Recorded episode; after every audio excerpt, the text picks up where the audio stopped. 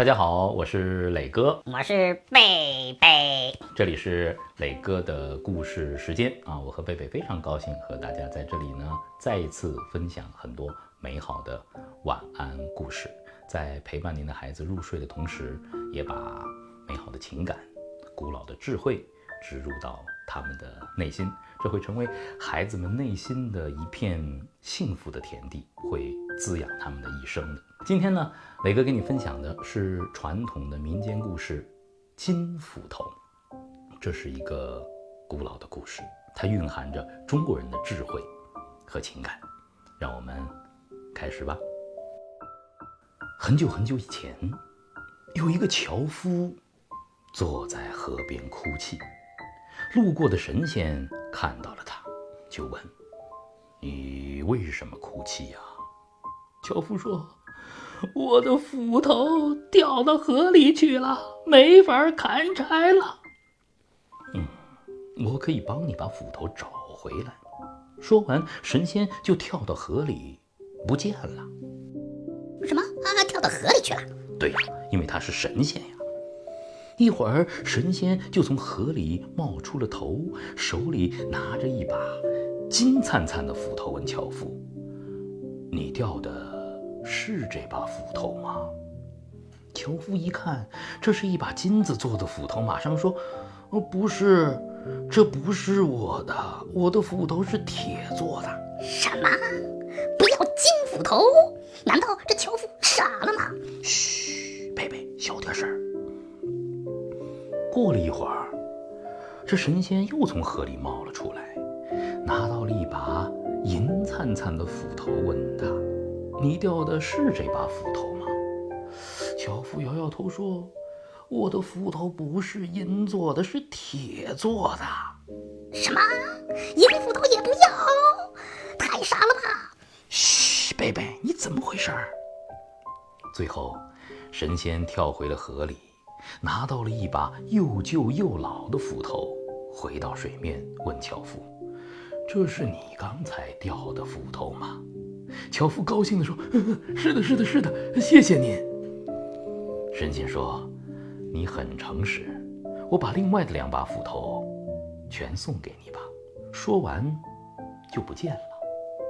樵夫带着金斧头、银斧头和铁斧头回到了家里。樵夫的邻居们知道了这件事情，都开了锅了。有一个樵夫认为。原来把斧头掉进河里就可以带回三把斧头，还有金斧头和银斧头。于是他也学着樵夫的样子，坐在河边哭：“哎呀，我的斧头不见了！”神仙又出现了，邻居告诉神仙自己掉了三把斧头。神仙拿出一把金斧头，对他说：“这是你的斧头吗？”“呃，呃，呃，是是我的斧头啊。”神仙再拿出了一把银斧头，“这也是你的斧头吗？”“呃，呃，呃，对对对对对对呀，这也是我的斧头呀。”神仙再拿出一把又旧又破的斧头，这个呢？啊，这这这这个嘛，也是我的。邻居说。神仙说：“你真的掉了三把斧头吗？你太贪心了。”然后咻的一声，神仙和三把斧头都不见了。啊，嗯，贝贝。怎么回事啊？你怎么不向原来的那个樵夫学习，而变成贪心的坏樵夫呢？为什么要撒谎呢？诚实可是一个人非常重要的品质啊！嗯，磊哥，不好意思，我我错了，我不应该这么的贪心，我应该说实话的，我并没有丢三把斧头，我我错了。孩子们，好樵夫。和坏樵夫，你更喜欢谁？为什么好樵夫获得了回报，而坏樵夫却受到了惩罚？如果你是他们，你会怎么选择呢？这就是今天的中国传统民间故事《金斧头》，你喜欢吗？